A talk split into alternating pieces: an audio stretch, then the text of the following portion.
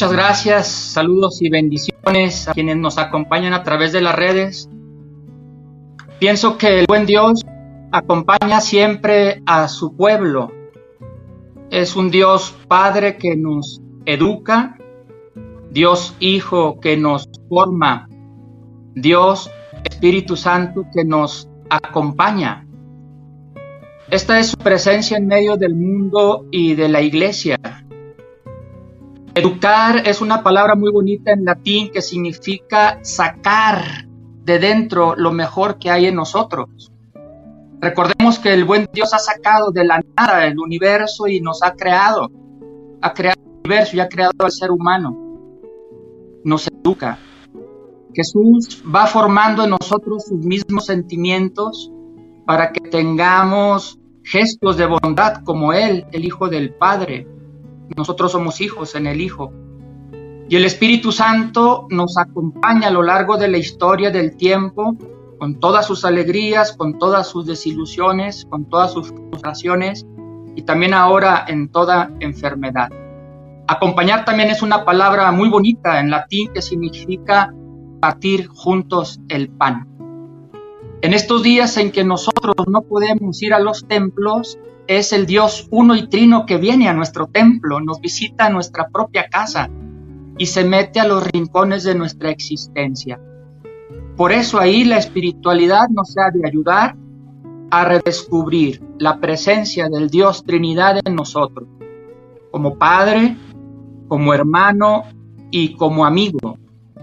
Por eso los gestos que hacemos exteriores de lavarnos, de purificar, de cuidarnos, de, hacer el aseo y los gestos que estamos realizando eh, en torno a nuestras familias, es importante ubicarlos desde el misterio de comunión de Dios. Hay una experiencia muy profunda en el Evangelio de Marcos y en los demás evangelistas, cuando las mujeres aquellas desconsoladas van al al sepulcro y llevan todos los perfumes y todas las vendajes para buscar y preparar un cadáver. En, en, el Evangelio griego la palabra sepulcro tiene dos connotaciones, como lugar de los cadáveres o como lugar de los muertos, pero también como lugar de la memoria. Y aquí me parece muy importante hacer la diferencia. La espiritualidad no nos lleva a buscar cadáveres, no nos lleva a los sepulcros a buscar cadáveres, nos lleva a los lugares de muerte a buscar al viviente, a Jesús de Nazaret resucitado que está entre nosotros. Entonces es necesario por eso no ir al sepulcro como lugar de muertos, sino al lugar de la memoria de Jesús la memoria de Jesús, de lo que Él hizo por los suyos, lo que sigue haciendo por nosotros. Y en ese sentido, como nos decía el Papa Pablo II, San Juan Pablo II, es necesario purificar nuestra memoria, purificar nuestros afectos, purificar nuestras relaciones, purificar el sentido más hondo que tiene nuestra vida para en este momento llenarnos de esperanza, de fuerza, de sentido de comunión en el nombre del Dios uno y trino. Esto lo comento con mucha alegría, con mucha esperanza. He pensado que lo más importante de la cuaresma es la Pascua. En realidad el sentido litúrgico celebrativo de cuaresma nos lleva a Pascua. Son 90 días fuertes. Esto me ha hecho pensar que la cuarentena no es en sí misma, la cuarentena mira a la salud. Entonces en el silencio, en la escucha de la palabra de Dios, de nosotros mismos, de los que están a nuestro lado, más en cortito, en nuestra familia, nosotros aquí sacerdotes en la pontificia, también nuestra comunidad, las comunidades religiosas, sacerdotales, ahí en cortito volver a escucharnos, y reconsiderar que lo más importante ahorita de la cuarentena es la salud. Miramos hacia allá, miramos con esperanza. Por eso es importante escuchar. Pienso en grandes santos en la historia de la iglesia que han aprendido a escuchar. El, siguiendo el ejemplo siempre de Jesús de Nazaret, escuchando al Padre. San Benito relata su experiencia y escribe sus textos así.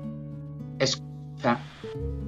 San Agustín descubre que la importancia está en el escuchar. San Juan de la Cruz le dice al Padre, Padre, dime una sola palabra. Dios le responde a San Juan de la Cruz, Juan, te he dicho una sola palabra, Jesucristo.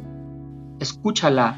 Ahí tienes todo para escuchar. La máxima revelación de Dios es Jesucristo el Señor.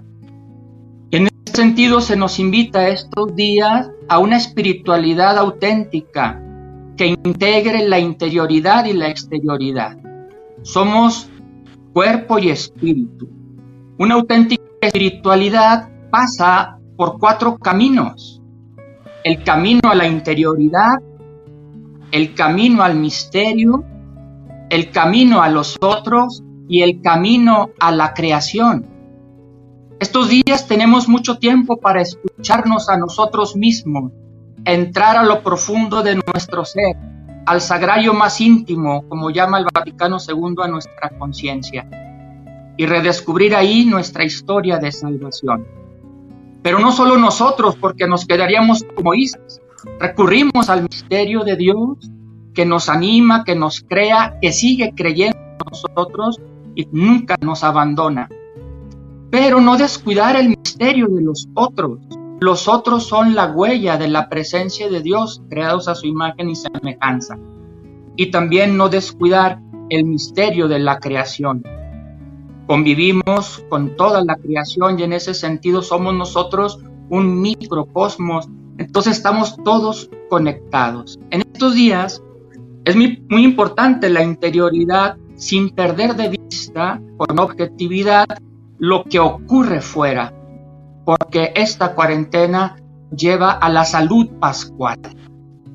Yo te invito a ti que estás en casa con más tiempo que el que ordinariamente teníamos, a que delante de una imagen ahí en tu casa, delante de tu papá, de tu mamá, que son imagen viva del Señor, imágenes de carne y hueso, nos, nos persinemos así con calma, para redescubrir la presencia del Padre que nos educa, que, saca de nosotros lo mejor, el Hijo que forma en nosotros sus propios sentimientos y del Espíritu Santo que nos acompaña. La iglesia que hunde sus raíces en el misterio trinitario es misterio, comunión y misión. Recordemos que tú y yo somos iglesia, entonces somos un misterio, Estamos llamados a la comunión y tenemos una misión.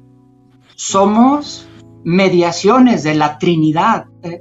Cuando comento esto, eh, descubro la, la bondad que ha tenido Dios en hacernos presencia de Él. Entonces, donde hay un ser humano, ahí está la Trinidad. Entremos a nuestro misterio. Redescubramos los gestos de bondad que podemos hacer por los demás y dejémonos conducir por el Espíritu Santo que siempre trae para nosotros una fuerza nueva de vida y nos llena de esperanza.